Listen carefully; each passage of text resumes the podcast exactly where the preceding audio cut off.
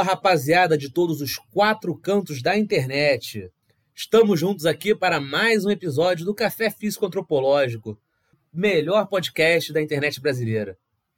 Pelo menos é o que minha mãe diz. Estamos aqui no sétimo episódio e vamos hoje falar sobre a origem dos nativos americanos. Finalmente estamos entrando nesse tema, é, dedicando o episódio inteiro a, a uma população tão importante, tão querida por nós. Nós já comentamos aqui, né? A nossa logo é baseada em um crânio encontrado em Lagoa Santa, um sítio em Minas Gerais. Um crânio indígena, nada mais apropriado para uma sociedade sediada no Brasil. Hoje temos aqui os nossos membros Roque, Jordano, Pedro e Thomas. Temos aqui um convidado repetido, mas não por isso menos importante, o Felipe, que esteve conosco no episódio sobre a cara do brasileiro. Boa noite a todos que estão nos acompanhando, boa tarde, bom dia, enfim. E temos hoje também um convidado especial, convidado novo, nosso amigo Adelson. Fala um pouco aí sobre você, Adelson. Bom, eu estou interessado na área já faz alguns meses. interessado pela questão fenótipica ameríndia, além de linguística e também sobre a questão racial e cultural. O Adelson, assim como o Thomas, ele é de origem nativa americana. Ele é neto de Caapó, certo? É... Ele é um grande entendedor de questões culturais indígenas, entende bastante também de filologia nativa americana, e agora está aqui conosco se aventurando pela antropologia física. Pois bem, sobre o tema da origem dos nativos americanos, nada mais justo do que, literalmente, começarmos pelo começo. Nós escutamos muito desde o tempo de escola uma história assim, bem simples, né? Como se fosse uma coisa muito trivial. Antigamente havia uma passagem de terra no Estreito de Bering, onde hoje em dia é o Estreito de Bering, né? A chamada Berinja. O povo passou por ali e, e pronto, chegaram os nativos americanos. Mas será que foi tão simples assim? Isso deixa muitas perguntas sem resposta. Foi uma migração ou foram várias? Quando isso aconteceu? Em que medida as etnias contemporâneas correspondem a essa migração? Houve migrações muito mais recentes do que isso ou foi um período único? Essa migração através do estreito, ela foi a única? E nisso eu passo a palavra para o nosso amigo Roque, que com seu conhecimento de arqueologia vai poder elucidar essa questão. Beleza, crianças? Boa noite. Roque falando. Então, como o Camisão colocou agora, a teoria mais, mais, mais aceita, não digo assim, aqui mais famosa, foi atravessar através da Beringia, pelo Estreito de Bering, contando aproximadamente por volta de 13, 13.500 anos, após a período glacial. E foi a travessia para as Américas ali, porque o nível do mar estava bem abaixo, então eles podiam, como se era pensado na época, atravessar andando. Ah, essa onda dos primeiros habitantes que veio eram grandes caçadores, exímios caçadores. Caçavam mamutes, outras criaturas da megafauna.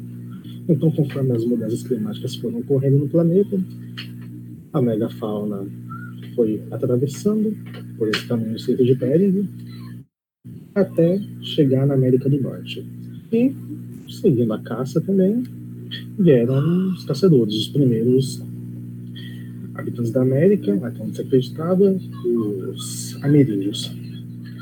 Acredita-se que vieram três ondas para as Américas. Três grandes fluxos migratórios. Primeiro, os paleoíndios, que são os ancestrais dos primeiros índios americanos, propriamente ditos, os paleoíndios, os Nadene e os Inuits, que são os esquimós ou seus antepassados. Pesquisas datam por volta de 3.000, 3.500 anos, mais ou menos. Um linguista bem famoso, renomado na área, o Joseph Greenberg, fez uma pesquisa de mapeamento dos idiomas e dos dialetos e concluiu, isso nos anos 80 ainda, que todos eles, os nativos americanos em si, vieram de uma espécie de ancestral em comum, que fez essa travessia. Mas não só um ancestral comum, mas talvez três ancestrais, que eu falei anteriormente, que fizeram parte de três ciclos migratórios diferentes. Aí temos um dado interessante. Que, até pouco tempo atrás, acreditava-se que essa era a principal teoria, por assim que as Américas foram habitadas. Mas, foram encontradas no norte do México, um pesquisador chamado Stephen Ardela, na caverna de Chiquihuit, é, vestígios antecedentes a essa época. E tem um sítio arqueológico muito famoso no Chile, que fica em Monte Verde, com evidências que datam anteriores a isso, por volta de 14 a 15 mil anos. E os pesquisadores pensaram: como seria possível? Aí no Chile, nesse período de 14 a 15 mil anos, sem deixar muitos vestígios ao longo das Américas, América Central, para chegar até ali, especificamente no Chile. Será que algum nível de datação, algo parecido? Mas na revista Nature, no dia 22 de julho, agora de 2020, foi publicado um artigo falando dessa parte do norte do México, na caverna de Chiquihuit, descobertos vestígios presença humana muito mais anteriores a essa, datando de 25 a 32 mil anos. O que é muito, muito tempo antes do que se imaginava a travessia do Estreito de Bering sem contar um fato bem interessante. Anteriores ao sítio de Clovis nos Estados Unidos, é que uh, o período glacial ele terminou por volta de 14, 15 mil, 14, 15 mil anos, mais ou menos. E, segundo estudos que são feitos. Parecido com quem entende por geologia, entende eles estudo de solo. Você, cada pouquinho de idade, faz análise das camadas do solo. Algo parecido é feito com gelo, que é chamado de testemunho de gelo. É feito na região do Alasca, ali, do de Bering. E, através de sedimentos, concluíram que a travessia a pé pelo Estreito de Bering, na época que era prevista, era praticamente impossível não era viável, mesmo com o mar muito abaixo do nível conhecido. Então eles pensaram, peraí, nada disso faz sentido. Realmente, nada disso faz fazer sentido. Porque desde Bering só foi. Se, se fosse passear a pé a travessia, e olhe lá, seria possível só a partir de 12 mil anos atrás.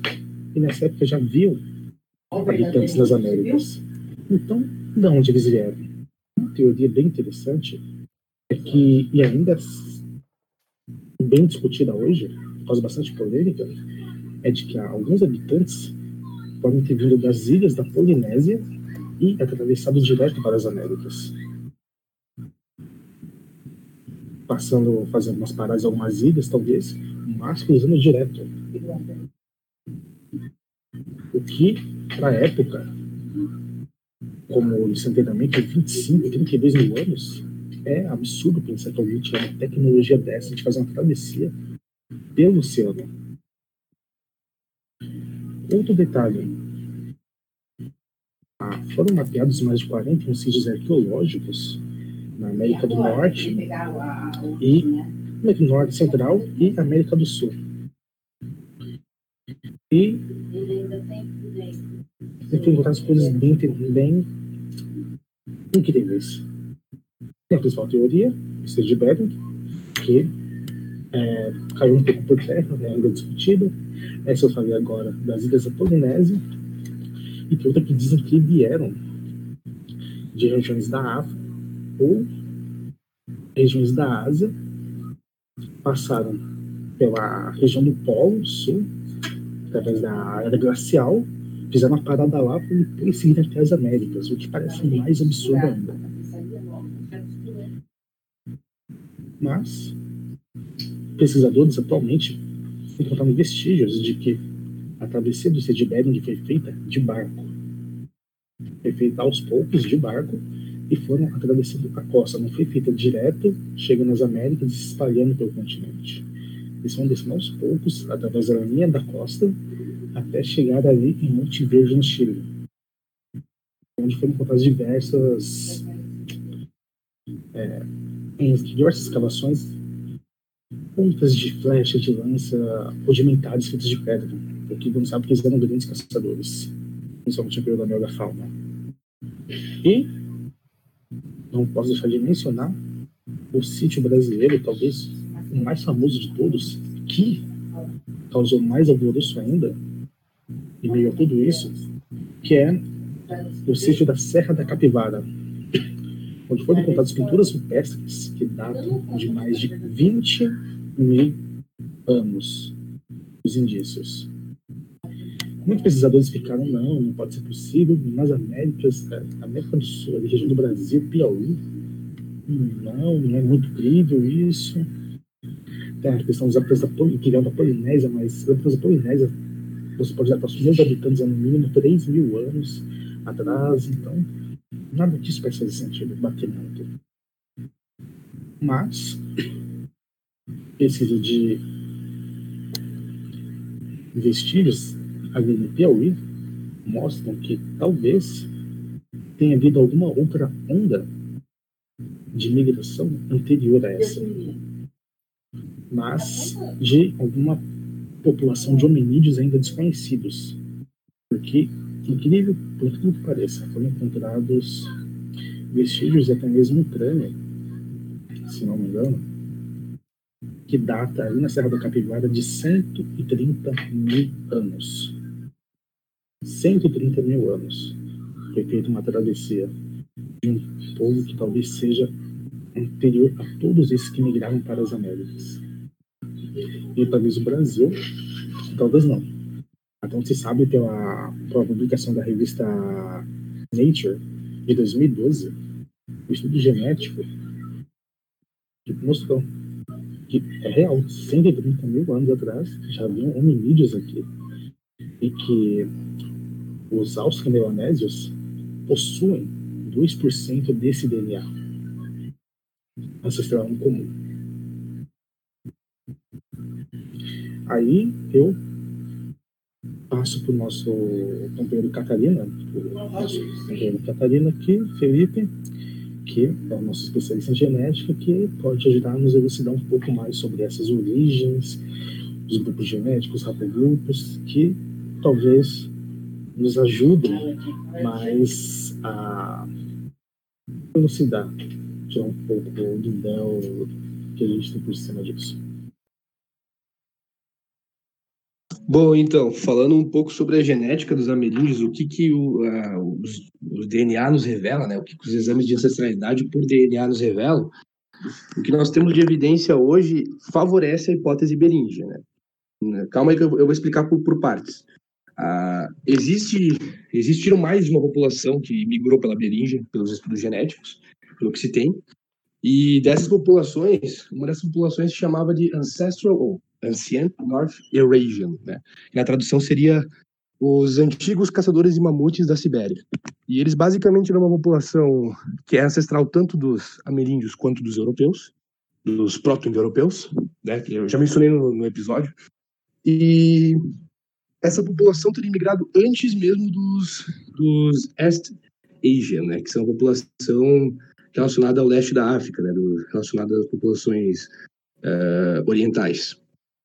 E, enfim, essa, essa população do Zen, dos Ancestral North Asian, eles são os ancestrais paternos da maior parte dos ameríndios atuais. Né, eles têm eles tinham um haplogrupo Q e o haplogrupo R1, o haplogrupo R1, inclusive, ele é o mais comum na Europa, e o Q, que é esse haplogrupo mais comum nos indígenas, ele é ele é irmão, ele é um grupo, é um grupo irmão, ele, ele tem um ancestral comum recente com o grupo R1, então eles são da mesma linhagem paterna. Então os europeus modernos e os indígenas partilham em 25, há 25 anos atrás o mesmo ancestral paterno direto. Isso é fato. Isso é, é um fato científico, tá? E o ancestral paterno dos, dos ameríndios hoje ele é bem escasso nas Américas, ele é difícil de encontrar, inclusive no Brasil. É, eu eu já vi dois, dois ou três casos de, de porque aqui no Brasil não é muito comum, né? A gente tem muita gente testada para ter dois, três casos, não é muita coisa. E geralmente na região nordeste no, e no norte do país, na, na região sul, mesmo aqueles que têm ancestralidade ameríndia, geralmente não tem pela linha paterna, é muito difícil. E sobre a, a ancestralidade dos, dos ameríndios atuais, pelos estudos genéticos autossômicos, né, que, que usam os 44 cromossomos autossômicos, que não são os cromossomos sexuais, ele, ele evidencia que há uma grande uma mistura entre essa população dos antigos caçadores de mamute da Sibéria com a população dos, dos leste asiáticos. E em algumas tribos na costa do Chile, interessante que foi encontrado, que há uma influência austro-melanésia. Então, há evidência dessa migração que o Rock comentou, há evidência genética dela, mas ao que tudo indica, ela impactou muito pouco a genética da, do povo americano. Existem pesquisas que avaliaram o DNA da Lagoa Santa e, e por incrível que pareça, o DNA da Lagoa Santa se assemelhava muito ao, ao DNA dos austro-milaneses. Né? Isso é uma coisa que não se consegue explicar até hoje, mas é interessante. Foi feito um estudo genético no, uh, na população em si e foi coletado o resultado uma similaridade muito grande com a população austro-melanésia. E como a gente sabe, os austro-melanésios eles são um dos povos mais isolados que tem, eles têm uma genética muito distinta. Eles migraram, foram um povo que, ao que se sabe, mais, mais tempo atrás migrou para fora da África, teriam passado por toda a costa do, do Oceano Índico até chegar na, na, na Oceania. E lá eles teriam se mantido isolados por mais de 50 mil anos. É, acredito que 70 mil anos. E eu acho interessante sobre esse fóssil que o Rock comentou, de 130 mil anos também, que há pouco tempo atrás se acreditava, isso vai fugir um pouco até, talvez até do tema, mas há pouco tempo atrás se acreditava que os fósseis mais antigos do ser humano uh, datavam de 190 mil anos no sul da África, mas há, há pouco tempo atrás foi encontrado um fóssil de, de, ser humano no norte da África, no Marrocos, de, datando 300 mil anos, e em Israel, datando 190 mil anos também. Então, eu acredito que, por, por mais que o Alto África seja incontestável, eu acredito que a dispersão dos seres humanos se deu há muito tempo antes do que é postulado atualmente. Né? Nós temos evidências para crer nisso. É, sobre a Luzia, tem uma polêmica muito grande, que é a questão, tanto da, da reconstrução do crânio, que restou, e do DNA, porque a reconstrução que se tinha era tendo como tendo em mente como se ela descendesse de um, uma população é, australoide ou até mesmo africana. E aí ficou com uma reconstru reconstrução famosa. Porém, um estudo de 2018 que, além de reconstruir o, o crânio da Luzia, reconstruiu ele em base no DNA. E o DNA da Luzia não tem nenhum indício muito forte de sangue austro-melanésio e sim é, um indício de que ela descende diretamente dos, não diretamente, mas dos povos de, da, da cultura Clovis. O professor Walter Neves ele escreveu bastante sobre Luzia, né? Tem um artigo dele de 2004, na revista de Antropologia da USP, em que ele fala sobre os crânios encontrados em Lagoa Santa, dentre os quais o de Luzia, né? Ele faz uma observação muito interessante, aliás, que foi como os crânios de Lagoa Santa, apesar de eles serem heterogêneos, né, eles eram assim essencialmente paleoameríndios, ou seja, eles não mostravam nem adaptações próprias das Américas, é, mais recentes, né, e nem traços próprios de migrações posteriores, porque, como já falamos aqui, é, uma coisa que, pelo menos, é ponto pacífico, aqui não veio todo mundo de uma vez, não foi apenas um grupo que veio para cá e se dividiu em várias nações indígenas. Não foi tão simples assim. Uh, uma das evidências interessantes desse caráter paleo-ameríndio dos crânios de Lagoa Santa é como eles se parecem intimamente com crânios encontrados em lugares muito distantes, como, mais notavelmente, né, os pericus, ali no México. Como que um índio do México tinha uma morfologia tão intimamente parecida com crânios encontrados em Minas Gerais? Ah, a resposta é muito óbvia. Eles todos têm a mesma origem. Também não são por acaso são os crânios mais conservadores, mais parecidos com o que veio da Sibéria lá atrás, né? Com o que aparentemente veio da Sibéria. Ainda dentro desse tema né, da, da diversidade ameríndia, é, teve outra, outra é, descoberta relativamente recente, que são os crânios lá na península de Yucatán, né, sul do México, América Central por ali. Uh, nas cavernas de Tulum, encontraram quatro crânios que tinham zigomas largos, uma testa reta e eram braquicéfalos, ou seja, tinham o crânio largo com um formato arredondado de cima. Isso é estranho porque os paleoameríndios, que, que até lá eram os únicos crânios contemporâneos que tinham sido achados né, naquela região, uh, isso é uma descoberta de cerca de 8 mil a.C., esses eles são dolicocéfalos uh, e não tem essa, essa testa achatada, por exemplo, né? E nem tampouco zigomas tão proeminentes. Zigomas, no caso, sendo os ossos da bochecha. Então fala aí, Thomas, nosso especialista em, em índios, especialmente da América Central. O que, que você acha dessa questão toda dos pericus, da, da baraquecefalia e dolicocefalia na América Central, da diversidade ameríndia? Diga você.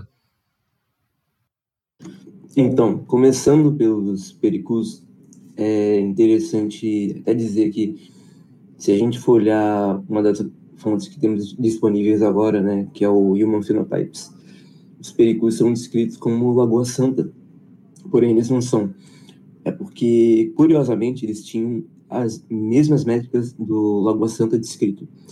Porém, isso não é tão absurdo se a gente for analisar o grupo é, ameríndio que, tava na, que está naquela região, que são os margídeos. Né? Os margídeos, eles possuem métricas bem próximas ao Lagoa Santa e às vezes idênticas. E também tem uma teoria de que os margídeos são uma evolução do, do Lagoa Santa, né, direta. Isso a Adelson pode dizer melhor um pouco. E sobre os crânios de Yucatán serem braquicéfalos e com os zigomas saltados, é que isso só pode só evidencia também como a influência mongol aqui na mongoloide, né, na, nas Américas realmente é muito forte, porque os crânios do, da Ásia, na, do leste da Ásia, leste, sudeste, eles têm uma braquicefalia acentuada, a testa reta também, né? Isso mostra que talvez algumas migrações já tivessem uma carga de sangue do norte da Sibéria fraca ou até nula, né? Porque tem uma morfologia próxima é uma coisa a se pensar até, porque os índios da, da Península de Yucatán, a maioria deles do, do grupo centralídeo, eles são realmente bem próximos do, dos fenótipos mongoloides asiáticos. E os crânios dos centralídeos são bem próximos dos fenótipos é, mongoloides asiáticos. E eles, aparentemente, são os mais recentes né, nas Américas. O, antropólogo Salvador é, Canals Fraus, Canals Frau, ele cita os centralídeos como descendentes da última migração megalítica para as Américas. Né? Ele, ele acreditava que existiam quatro migrações, ele se baseou em índice sagital para separar essas migrações, e ele diz que os centralídeos são os mais recentes. E realmente, se você for para pensar que os mais arcaicos, né, os Lagoa Santa, têm uma proximidade maior com os. Com, tem traços melanesiformes, traços mais arcaicos. Você vê que os centralídeos eles são bem próximos dos mongóis, amplamente dito, dos mongoloides. Ah, Thomas, eu queria que você falasse mais um pouco dessa questão das quatro migrações, né? Porque. É, porque assim, é, é, o seguinte, né? Olhando por evidências genéticas e linguísticas, a gente pode separar em três grupões assim mais evidentes, né? Um primeiro, vamos dizer assim, paleoameríndio genérico, depois um, um de falantes de línguas nadenés, né? Que vieram em massa e trouxeram à América do Norte novamente uma, domina, uma presença forte do grupo Q, né? Que antes estava mais concentrado na América Central e do Sul. E finalmente a dos paleoesquimós, né? Mas assim, agora que você está falando que os centralídeos vieram por último, eu fiquei meio confuso. E os esquimó-aleutas? E como é que são quatro? Por que, que não são três, cinco? Eu gostaria que você falasse mais um pouco sobre esse autor aí que você trouxe, sobre esse esquema. Então, o Salvador Canals-Frau, ele, como eu disse, ele separou em quatro migrações usando o índice sagital como base. Essas quatro são um grupo asiático antigo, que bota como relação com os australoides, neles estão silvídeos, estão os margídeos, os Lagoa Santa e até os patagônicos. Ele defende também depois um grupo asiático megalítico. Em terceiro, ele, que aí tem esquimó, os pacifídeos, né, os fuegídeos, ele acredita também que são desse grupo, que aí ele coloca é, amazônico e sudeste, do sudeste dos aqui, tá em espanhol, seria um grupo com mistura é, dos silvídeos. E o último, ele coloca como grupo oceânico megalítico, mais recente. E aí estão os andinos e os centralídeos.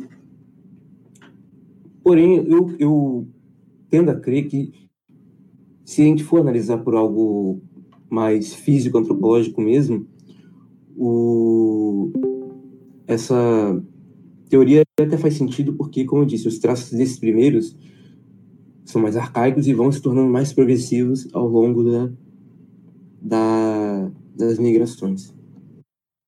É, honestamente, eu fico meio receoso de confiar em uma teoria que não coloca os esquimós aleutes em por último, né? Assim, toda a evidência genética, arqueológica, linguística mostra que, por último, teriam chegado os esquimó-aleuts, né? Inclusive, até hoje é muito clara a continuidade entre os povos esquimó-aleuts ali do final da Sibéria e os ali do começo da América, né? Ali do Alasca. Uh, é uma família linguística que sempre foi conhecida como estando distribuída entre ambos os continentes.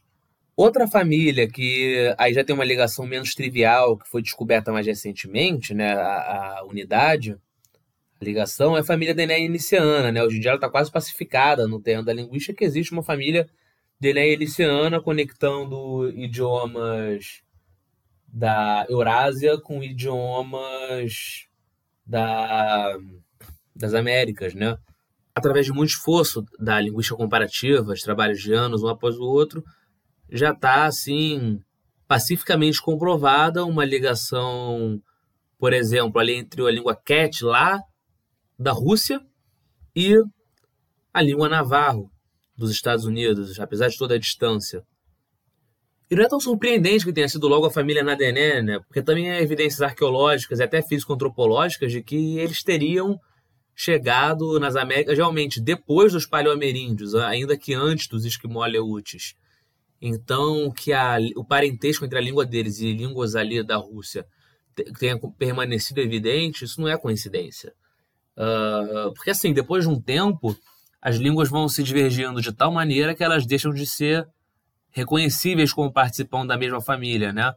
O método comparativo ele vai ficando cada vez mais e mais prejudicado. É, tem inclusive até uma, assim, uma, um ramo da linguística dedicado apenas a estudar o quão rapidamente as línguas mudam, a tal da glotocronologia. Talvez haja uma origem genética comum, sei lá, entre o chinês e o Guarani. Mas provavelmente nós nunca vamos saber. Bom, para emendar nesse assunto de linguística indígena, não tem ninguém melhor para falar do que o Adelson. Diga lá, Adelson, o que, que você acha aí dessa relação entre famílias linguísticas, diversidade de famílias linguísticas das Américas, é, Dené Inicianos, Kimoleute, ou talvez até aquelas doideiras do, do Greenberg que o, que o Rock falou no começo. O que, que você acha?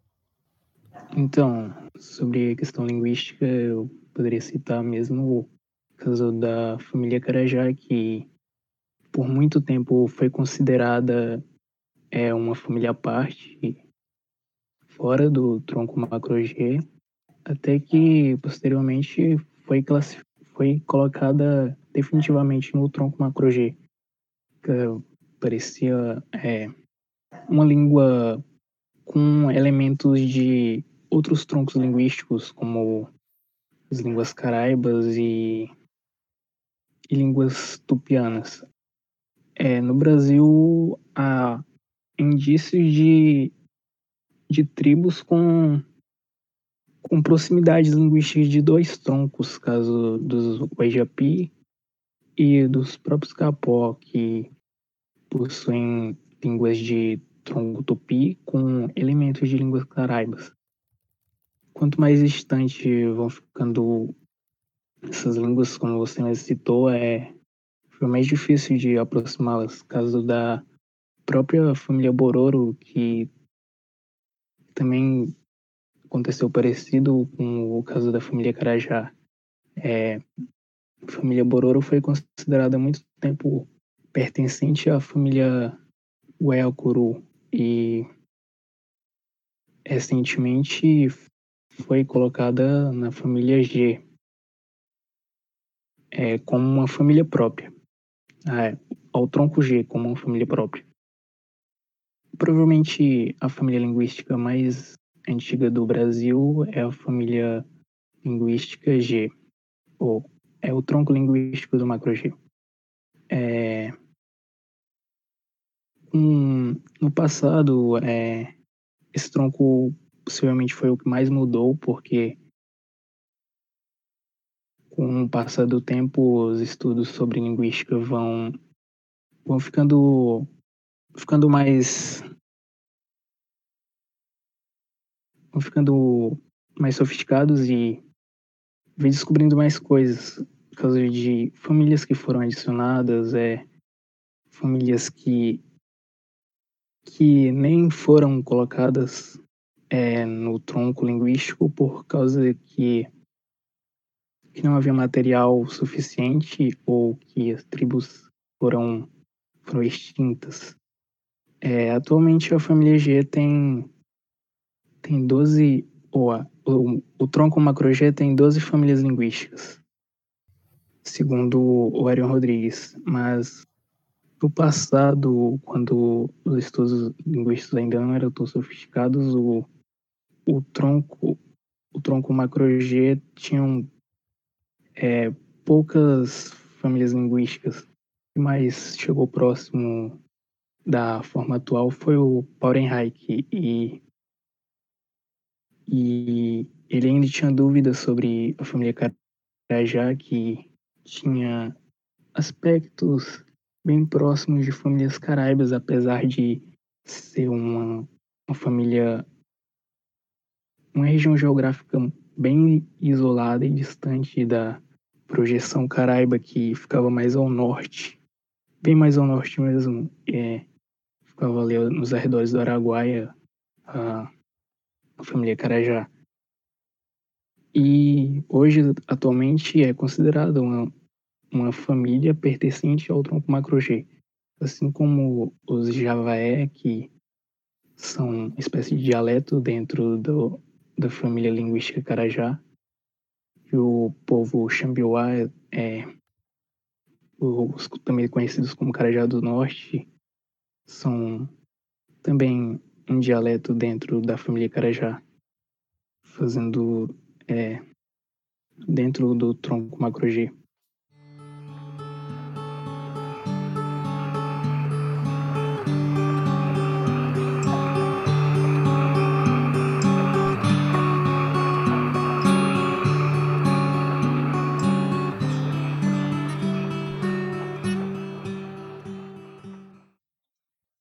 Então, sobre os indígenas brasileiros, como o Adelson estava comentando, uh, os, os, os, troncos Gé, né, os, os tapuia, perdão, eles estavam aqui antes. Mas a gente sabe, segundo evidências arqueológicas, enfim, eu vou citando Darcy Ribeiro aqui, sobre no, livro, no seu livro O Povo do Brasil, ele fala que os guaranis teriam chegado cerca de 200 anos antes de, de Cabral, no litoral, né, enfim, explorado, expandido para o Brasil. Eles seriam originados da Amazônia e eles seriam originalmente parentes desse povo da, desses povos da Amazônia. Enfim, eles teriam imigrado por duas rotas. Os guaranis e os povos tupis mais ao sul teriam imigrado pela região do Mato Grosso, ali por, por dentro do, do estado do, do Mato Grosso do Sul atual, pelo Paraguai, e deixado a sua cultura por ali. Tanto que a gente encontra guaranis ali, encontra guaranis no Sul. Eu mesmo sou descendente de guaranis, né? Então, E, enfim, quanto a sua marca cultural por todos esses estados, né? O chimarrão, o, ter, o tererê, enfim, foi uma, um, uma herança deles que eles nos deixaram, tanto para a cultura gaúcha quanto para a cultura caipira do, do, do, Mato Grosso do Sul. Né? E sobre a questão genética do, do, dos nativos americanos, eu comentei sobre as duas populações antigas, né? Os caçadores de mamute da Sibéria e os leste asiáticos, proto-leste asiáticos, e sobre a genética, nós temos que a população do, das Américas do Sul, as populações indígenas das Américas do Sul, elas tendem a ter percentuais maiores da, de caçadores de mamute da Sibéria do que de do que populações indígenas da América do Norte, revelando que as migrações leste asiáticas, proto-leste asiáticas, elas provavelmente além de serem mais recentes, elas impactaram mais a genética dos, dos norte-americanos dos nativos norte-americanos. Tanto que os, os ameríndios da América do Sul, eles têm percentual de, de né, que é Ancestral North Eurasian, os caçadores de mamute da Sibéria, tem cerca de 50%, 45%, 50%. Já as populações da América do Norte, elas costumam ter 30%, 20%, então é é uma variação considerável. Os guaranis de, Mato Grosso do Sul, eles apresentavam cerca de 22% a, a 25% de sua genética europeia e cerca de 20%, a 22% de sua genética subsaariana africana, né, dos africanos abaixo do Saara, dos africanos negros. Então, eu acho interessante falar que no Brasil, com exceção da Amazônia, a gente tem tribos como os Caritiana, e enfim, outras tribos mais isoladas. Uh, enfim, os, os, índios Caritiana do, do, Brasil, eles apresentam uma, um grau de miscigenação indetectável. Então, eles são alguns indígenas mais mais puros encontrados na América do Sul. Mas as tribos guaranis, as tribos do litoral, as tribos tupis, elas já apresentam um grau de miscigenação muito grande. Os tupis apresentam apenas, e são os que maiores apresentam, os tupiniquins, apresentam apenas 55% de sua genética ameríndia, dos, das tribos do oeste, das tribos do litoral, então, do leste, perdão, do litoral. E também sobre a questão das tribos do Brasil, como a, como a genética ameríndia impactou o Brasil, Há um ponto interessante também que o, que o ameríndio ele talvez seja dos três componentes o que menos que menos deixou sinal genético no Brasil, salvo a exceção norte, a região norte do Brasil, que apresenta percentuais maiores de 30 e 40%, com indivíduos, logicamente, não, não estamos falando das tribos indígenas em si, estamos falando das populações que vivem, uh, entre aspas, o homem branco, né, entre aspas, e analisando essas populações, elas apresentam um grande percentual de ameríndio na, no norte do país. No sudeste do, do, do Brasil, em especial no, no, estado do Rio de Janeiro, pelo que foi analisado, acho que o Thomas pode comentar melhor que eu isso, uh, a, a, genética ameríndia não é tão grande quanto se acreditava. Em outros lugares, como o sul do Brasil, isso também é verdade. No Pampa Gaúcho, se acreditava que a genética ameríndia seria mais forte. Mas pelos, pelos estudos que se tem hoje na população de Bagé e, enfim, na região do, do, do Pampa, há mais influência africana do que ameríndia. Então, há, muito, há muita confusão nisso. Acredito que talvez porque muitos, muitos africanos, ou enfim, mulatos, acabam se declarando como, como seres indígenas, ou enfim, ou identificando dentro da árvore familiar isso. É uma prática comum no Brasil, justamente por conta do nosso racismo histórico, né? existe uma questão racial histórica forte no Brasil, então, eu acho que é válido olhar com atenção, é válido analisar essas pesquisas genéticas com um pouco de calma. Muita gente tem essa identidade indígena muito forte em si, faz o teste e vê que não tem tanto DNA indígena quanto achava. Isso é, é uma coisa que a gente acaba descobrindo como brasileiro, né? a gente é um povo mestiço. Então, eu acho que, tem que a gente tem que olhar com calma isso, e não é porque a gente não tem muito que a gente não pode nos orgulhar do nosso legado. Né? Eu vou começar a falar aqui do Seria um tema polêmico, mas que é muito necessário tratar, que é assim, o indigenismo brasileiro do jeito que ele é. Que tem, uma, tem um aspecto dele que deve ser superado, que é a questão de, da supervalorização do tupi e muitas vezes se esquecendo de outros troncos linguísticos, outros macrogrupos indígenas que contribuíram também para a nossa formação é, como por exemplo, ficar chamando o Brasil de Pindorama, é, falar apenas do idioma tupi-guarani, se esquecendo. Que é do idioma tupi-guarani, não, é do tronco, né? E se esquecendo de outros troncos linguísticos.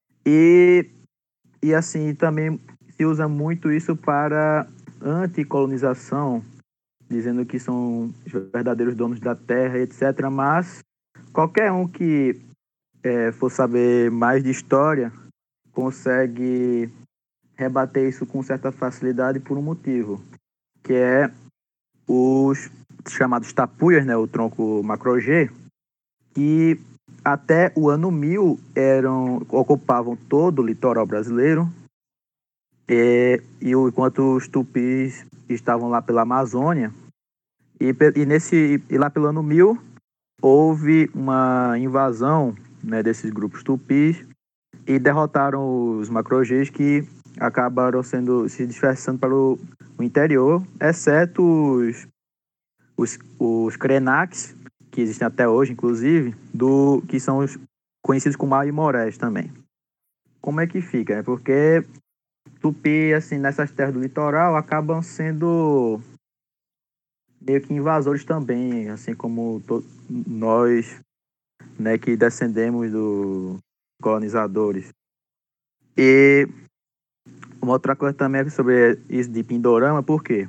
Porque Pindorama era como os tupis chamavam seu território. E, ou seja, isso não abarca o Brasil inteiro.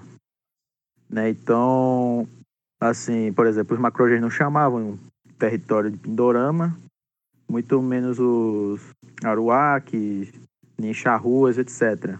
Inclusive, fenotipicamente, uma diversidade muito grande, né? Porque enquanto, assim, como já falamos aqui, né, ainda existe um componente paleoameríndio muito grande, né? Puro, como não tem em nenhum outro lugar das Américas, que é o tipo chamado de Lagoa Santa ou Laguídio, ainda existem outros fenótipos, né? O amazonídeo, o tipo chamado botocudo, até mesmo o patagonídeo, né? E assim, a distribuição desses tipos é, muitas vezes correspondendo mais ou menos a famílias linguísticas, a macroetnias. Lagoa Santa, por exemplo, é muito forte entre macro-Gs e tribos não Gs do Xingu. Uh, aí o Amazonídeo meridional é mais entre, entre macrotupis e, e o setentrional mais entre Caraíbas, ocidental mais entre Aruaques. É uma diversidade muito grande, né? E às vezes fica claro até no regional, né? Às vezes uma das coisas que caracterizam o que é associado a estereótipos do nordestino me parece ser simplesmente uma contribuição razoável de Lagoa Santa. Os mestiços de brancos, negros e indígenas do tronco macro-G habitando o sertão parecem ter sido uma maioria numérica muito grande em relação aos brasileiros. Enquanto uma mistura brasilídia, acho que assim, é mais associável, por exemplo, ao norte, né? É a impressão que eu tenho, bem a grossíssimo modo. Para vocês verem como até mesmo em populações bem mais miscigenadas, os reflexos da diversidade, da, da formação dos ameríndios, né, desde sua origem lá atrás, é muito. Ainda, ainda tem essa, essa influência, né? Ainda existem essas correlações. Falando sobre mais o Rio de Janeiro, em específico, o estado do Rio de Janeiro, a gente tem dados bem interessantes sobre o Rio de Janeiro, que sobre a genética é, autossômica e mitocondrial tem que dizer das duas. Por quê? Se a gente for analisar a ancestralidade dos habitantes do Rio de Janeiro, temos um estudo de 2014 em que analisou DNA de 504 pessoas entre os anos de 2008 e 2011. E é o maior estudo que se tem no estado do Rio de Janeiro, feito no laboratório da Polícia Civil. Esse estudo teve os resultados de uma ancestralidade média 63,2% europeia, uma ancestralidade africana de 36,2% e ameríndia 0,6%. Por que tão baixo? Se você estudar um pouco a história do Rio de Janeiro, você vai ver que não é espanto, porque o Rio de Janeiro ele era habitado por tupinambás, que foram extintos logo no início da chegada dos portugueses aqui. Também era um povo que vivia em condições bem difíceis, né? Eles viviam em guerra e viviam sendo ameaçados pela própria fauna. Né? Onças, tinham é, águias, águias não, aviões muito grandes que atacava os bebês. Isso foi documentado em um livro chamado Rio Antes do Rio, muito bom, sobre a história indígena do Rio de Janeiro. Então é espanto que um lugar como o Rio de Janeiro tenha muito, muito pouco DNA ameríndio. Porém, tratando de DNA mitocondrial, que, que é a ancestralidade matrilinear, ou seja, é passado de mãe para filha, nós temos uma coisa bem interessante. O Rio de Janeiro, apesar da baixa ancestralidade ameríndia em DNA autossômico, tem uma ancestralidade ameríndia em DNA mitocondrial bem alta. O que nos mostra que, mesmo com esse componente baixo, o ameríndio não foi ausente no estado do Rio de Janeiro. Só foi é, reduzido com migrações de europeus recentes e africanos. O que faz todo sentido. A cidade era um porto, a maioria da população nesse estado está na região metropolitana da cidade, então faz bastante sentido sim. E só um pequeno adendo com o que o Thomas falou, é, e com o que o Jordano falou também, que a necessidade de LARP, de querer forçar uma ancestralidade indígena onde não existe, a gente pode ver também como uma espécie de apagar o resquício da história dos escravizados e os negros na ancestralidade desse povo. É como se eles tivessem uma vergonha ou um racismo mesmo e quisessem ah, apagar isso colocando uma ancestralidade ameríndia no lugar, sendo que é comprovado que é baixíssima. Então, gente, para, fica um pouco feio. Lembre-se, para feio Deus não gosta. Bem, eu acho que não poderíamos terminar esse episódio antes de falar sobre uma das hipóteses a respeito da, de uma imigração da qual fundaria pelo menos uma parte da, da construção genética dos povos ameríndios. A hipótese solutriana. Bem, primeiro eu acho que nós deveríamos clarear o que é solutriano. É, solutriano é um nome dado a um complexo industrial paleolítico.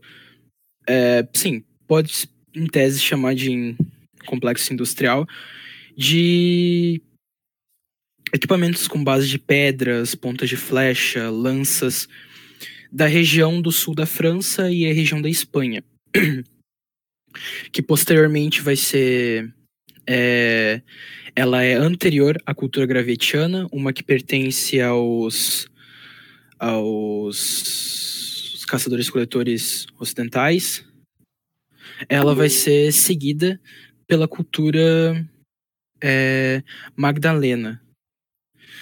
Um, bem, o que a hipótese é, prega é que houve durante o fim do Paleolítico e início do Mesolítico uma imigração dessa dessa população solutriana por entre os o, a região congelada da que conectaria supostamente as Américas à Europa dessa população solutriana até onde hoje é o norte americano e Canadá e afins. Isso é sustentado por tanto por em, em, resquícios arqueológicos encontrados na região, que de flechas, pontas de lanças, afins, como já mencionado anteriormente, que teriam uma certa semelhança com essas encontradas um, da cultura solutriana. Além de que um estudo publicado em 2014 sobre um estudo autossômico de um, uma criança nativa é, do sexo masculino, ANZIC 1.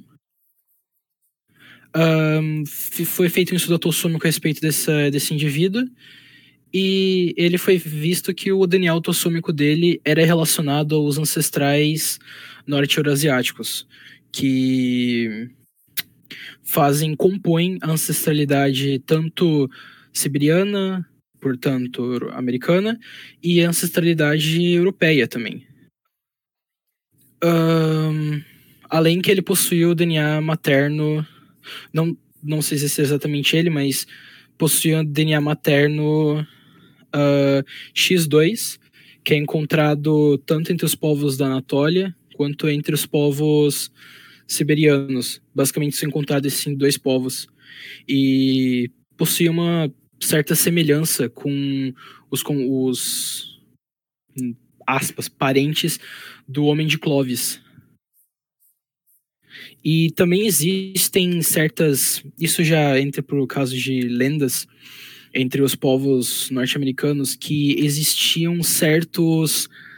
É, como eu posso dizer? Seres místicos gigantes. E uma das características muito marcantes destes seres é o fato de ter o cabelo ruivo e até a pele mais clara, pelo menos o que eu li, e que eles foram trancados em uma caverna e assim se extinguiu essa raça.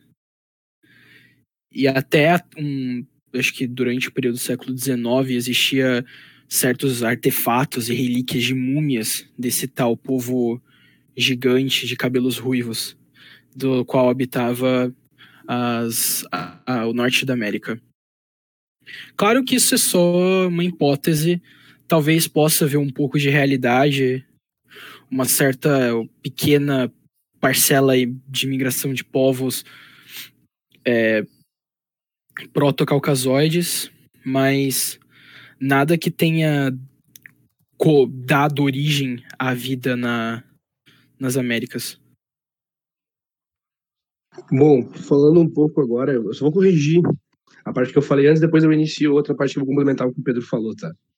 Bom, os, os indígenas guaranis, tupis-guaranis do Brasil, eles saíram da região do Vale do Xingu, pelo que se tem de evidência arqueológica hoje, e eles teriam migrado por duas rotas cerca de 200 anos antes de Cabral chegar no Brasil, né, de se iniciar a colonização portuguesa. E eles só conseguiram fazer isso, segundo Darcy Ribeiro, porque eles teriam a, ah, aprendido a, perdão, dominado a agricultura através do, da mandioca, né, do aipim, e com isso eles conseguiram se expandir pelo, tanto, tanto, pelo litoral, tanto pela região do, do, do, Pantanal ali, chegando até ao Rio Grande do Sul e, formando diversas tribos ao, ao sul do, do Brasil. Bom, sobre os solotreanos, acredita-se que as similaridades que eles partilham em aspectos anatômicos e genéticos com povos da Eurásia Ocidental se deve justamente pelos ancestrais norte-eurasiáticos, né, os caçadores de mamute da Sibéria, que eu já havia citado antes. E que pelas evidências genéticas, né, eles já possuíam mutações, algumas mutações, embora não se demonstrassem, tá, não, não apareciam na população, mas já existiam as mutações de cabelos claros. Então, essa teoria do. Isso inclui cabelo ruivo e cabelo loiro, né? E essa teoria do. que, que o Pedro falou, essa, essa hipótese, parece ter um fundo de verdade. Não seria impossível uma tribo nativa americana em virtude de uma deriva gênica, ou enfim, ou de algum processo que modifique uh, a, seleção natural através do ambiente, nada, nada in, impediria de, de, vir a expressar o gene loiro através da seleção, da seleção natural, né, através de, de, gerações. Isso também é apresentado em algumas tribos. Se eu não me engano, a tribo dos fueguídeos do, da, da Patagônia, eles apresentam, raramente eles apresentam um cabelo loiro. E se eu não me engano, os pampídeos do, do, da região dos Pampas, eles apresentam é, algumas vezes pelos ruivos, né, na, na, barba, barba ruiva. Então, eu acredito que sim, essa, sobre essa questão de ameríndios de cabelos claros, eu acho que é bem possível que tenha existido no passado, mas que por questões de seleção natural, não foi um gene que se mostrou muito expresso. Ao contrário dos descendentes dos ancestrais norte-eurasianos na, na, na Europa, né, que acabaram por desenvolver cabelos claros. Né? A gente sabe que, que os cabelos loiros surgiram nos caçadores e coletores do leste europeu que descendiam dos ancestrais norte-eurasiáticos. Então, e a gente sabe que eles já tinham essas mutações porque já foi feito um estudo no Malta Boy, né, que é o primeiro sample que a gente tem desse, dessa população. Então, já existe uma existe um fundo de pode existir um fundo de verdade com base na genética no que se no que se se acreditava, né? Mas eu particularmente sou bem descrente na questão de migração por via do Atlântico dos Solutreanos. Para mim já é mais do que prova suficiente do, do que essas similaridades com os, os eurasiáticos ocidentais se deve justamente por por conta da população dos ancestrais norte-eurasiáticos e não por migração do Atlântico? Olha, honestamente, eu acho que a discussão sobre a hipótese solutriana ela não pode ser muito preto no branco. A gente tem que se esforçar para não cair em nenhum polarismo. Acho que, assim, de fato, a tese que coloca a origem principal dos ameríndios na Europa parece que é absurda. E, assim, proponentes de uma importância maior dessa, dessa migração também se escoram em poucas evidências. Mas, assim, primeiro, ausência de evidência não é evidência de ausência. E segundo, existem algumas poucas evidências que parecem realmente indicar uma certa plausibilidade de, pelo menos, algumas migrações pré-históricas vindas da Europa. Uh, já foram citados aí por vocês mesmos algumas questões genéticas, né? Já foram encontrados alguns objetos na costa leste dos Estados Unidos também, que, pelo, pela datação de carbono, sabemos que a, a América do Norte era tão árida que talvez fosse mais provável que eles tivessem chegado lá pela Europa e não pela Sibéria, atravessando a América do Norte. Os proponentes mais aguerridos da hipótese solutriana tentam fazer ligações entre a cultura solutriana lá da Europa e a cultura de Clovis, ali das grandes planícies. De fato, os argumentos que se baseiam apenas na cultura de Clovis em comparação com a solutriana são muito fracos. Não, não dá.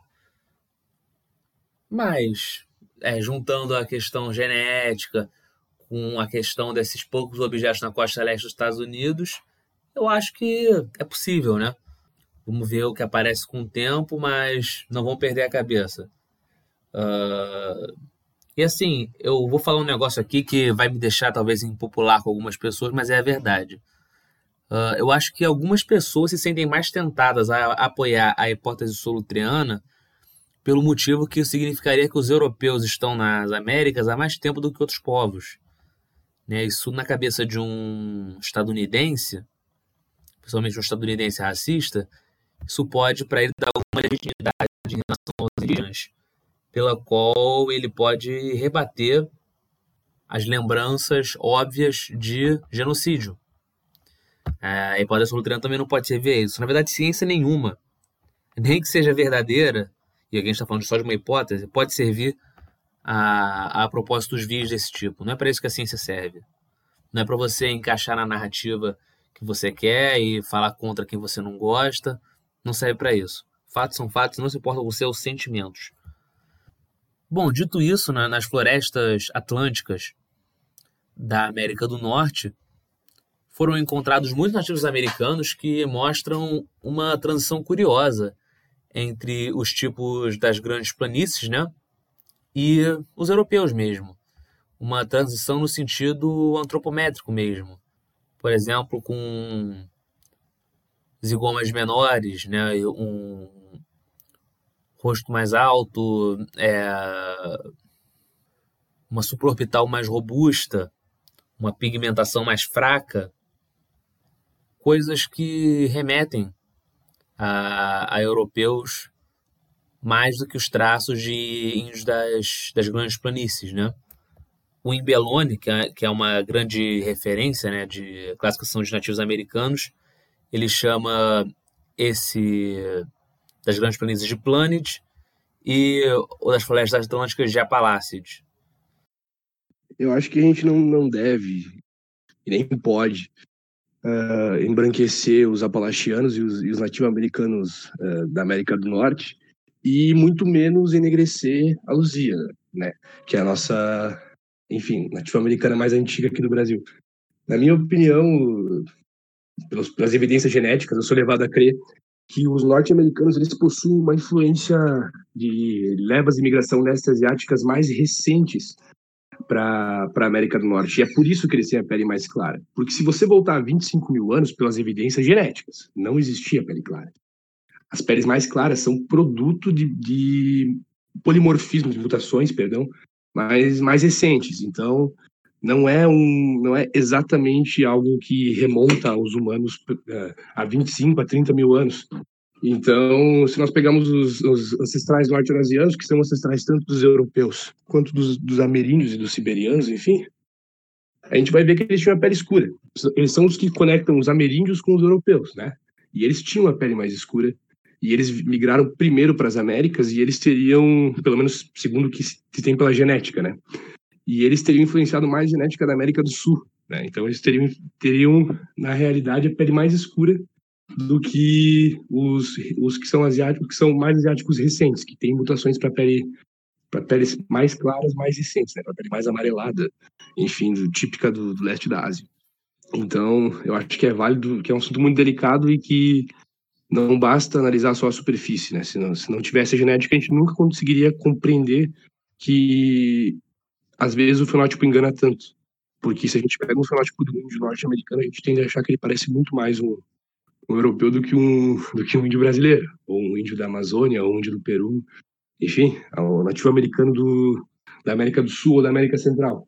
Mas na realidade é muito pelo contrário, é muito pelo contrário. Nós acabamos tendo um DNA que na realidade remonta, perdão, os nativo-americanos da América do Sul acabam tendo um DNA que ele não é totalmente, mas ele possui mais influência desse gene. Ele, ele é cerca de 45%, no máximo 50%. Ele não é a maioria, ele não é tudo. Ele geralmente é nas tribos indígenas cerca de 30%, 40%. E isso é válido para a América do Sul e para a América do Norte. Ele, ele fica em algumas tribos com os próprios inuites e, e enfim, os, os esquimós.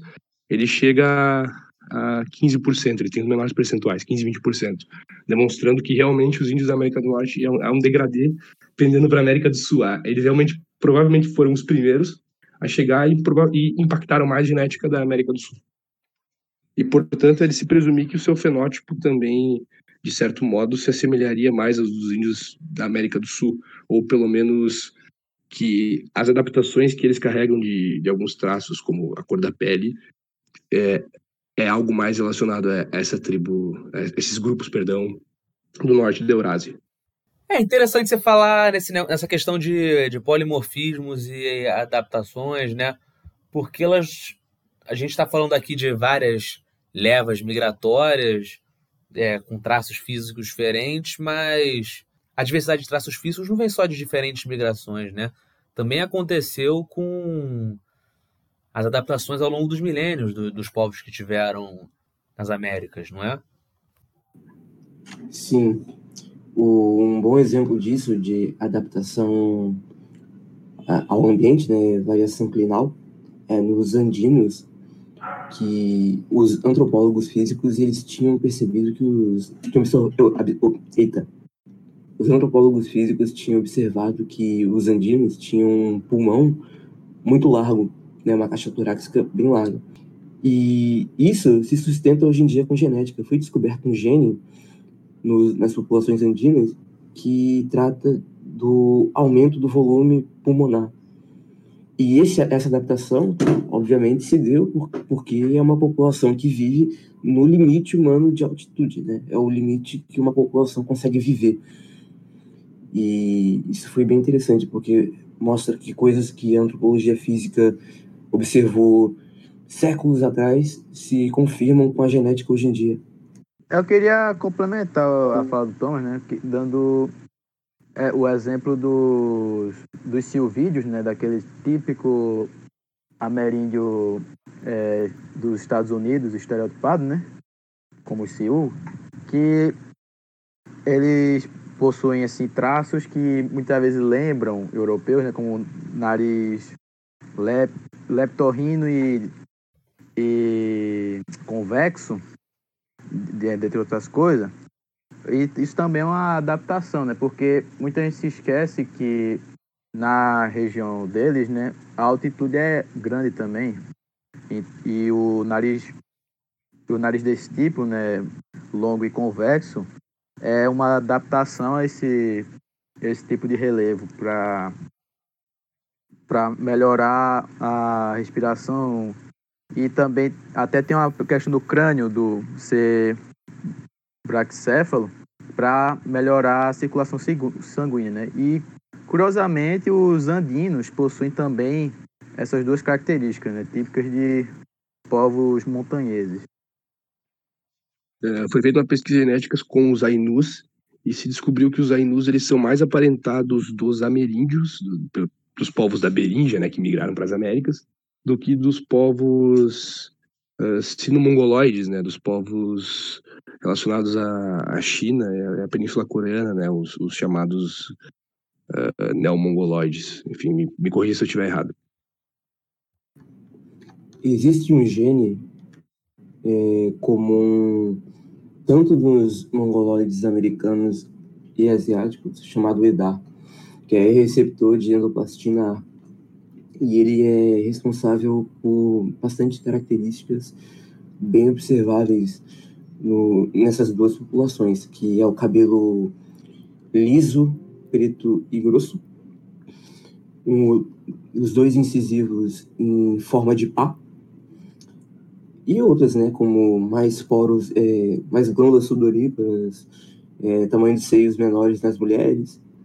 Isso também é um bom indício para né, essas características sozinhas são bons indícios para medir grau de ancestralidade de mongoloide em populações modernas, né, sem análise de DNA, por exemplo.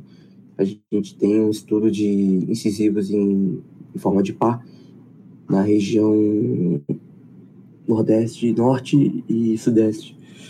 E que nas duas primeiras, né, Norte e Nordeste, essa presença é maior e no Sudeste é menor. E se a gente for ver com a genética, isso faz sentido. Até porque essa característica dos dentes, ela vem com GNDA, mas é uma que se perde muito na miscigenação. Dentição é algo muito importante para a morfologia racial. E com miscigenação é normal que se perca questão da arcada dentária é traços não métricos nos dentes podem entregar é, influência, influências raciais. No caso, o Thomas mesmo comentou, incisivos centrais superiores em formato de pá é, são indicativos de ancestralidade de povos mongoloides. É, além de de outras características não métricas, como primeiro molar, é, formato momelonado, é, estrelado, e intermediário, que no caso seria é, o tipo mongoloide, e também que apresentaria seria apresentado em, em mestiços. Além de, é, de, características do tipo, é, seria importante frisar que a maioria dos ameríndios apresentam é, palato em formato de ferradura, é, como na maioria dos mongoloides. E no caso do, do Legide, esse palato é muito pequeno, é, e os dentes também são pequenos, e ainda assim, é, por causa da, das características arcaicas, eles conseguem, é, eles apresentam esse, protusão na maxila, mesmo com uma arcada bem pequena. Tem também uma característica mais específica né, de, de ameríndio, no caso dos centro-americanos, seja do grupo margídeo ou cetralídeo, que é a ausência dos dentes cisos. Isso é uma adaptação ao consumo de grãos, especialmente o milho, que foi o alimento principal do, da América Central. O consumo de grãos, adaptativamente, torna a boca menor, e eu digo boca, a arcada dentária, e acaba que não cria espaço para os sisos, e isso é presente nessas populações. É interessante vocês terem falado nesse tema aí dos dentes, né? Porque a comparação de, de dentições é um dos temas da antropologia fenotípica que ainda são muito estudados e muito aplicados, né? É, por exemplo, na ortodontia médico-legal. Espero que entremos mais nesse tema em episódios futuros. Aliás, aqui nos bastidores eu já deixo o spoiler de que nós temos grandes planos nessa área, grandes ideias, grandes planos, talvez até grandes entrevistas, quem sabe. Mas até lá, parece que por hoje temos que encerrar. Foi um podcast longo, proveitoso, excelente como sempre. Tenho pena de que não teve paciência de ouvir até aqui. Obrigado pelo convite e espero que tenham gostado do podcast. Beleza, pessoal? Muito obrigado pelo episódio de hoje. Obrigado a todos que participaram. Obrigado a você, meu querido, que está ouvindo. E esse episódio ficou muito bom. Não ficou? Se você gostou, deixe sua curtida, comente aqui. E, por favor, nos visite no Facebook, na página e no grupo. Deixe suas sugestões, críticas, reclamações. Para quem está nos vendo pelo Facebook, cuidem-se e até o próximo programa. Agradeço a participação de todo mundo, agradeço pelo convite e até a próxima. Agradeço por ter participado mais uma vez e me despido falando Totasque, que significa nos vemos mais tarde em Náhuatl, uma língua utoasteca do México.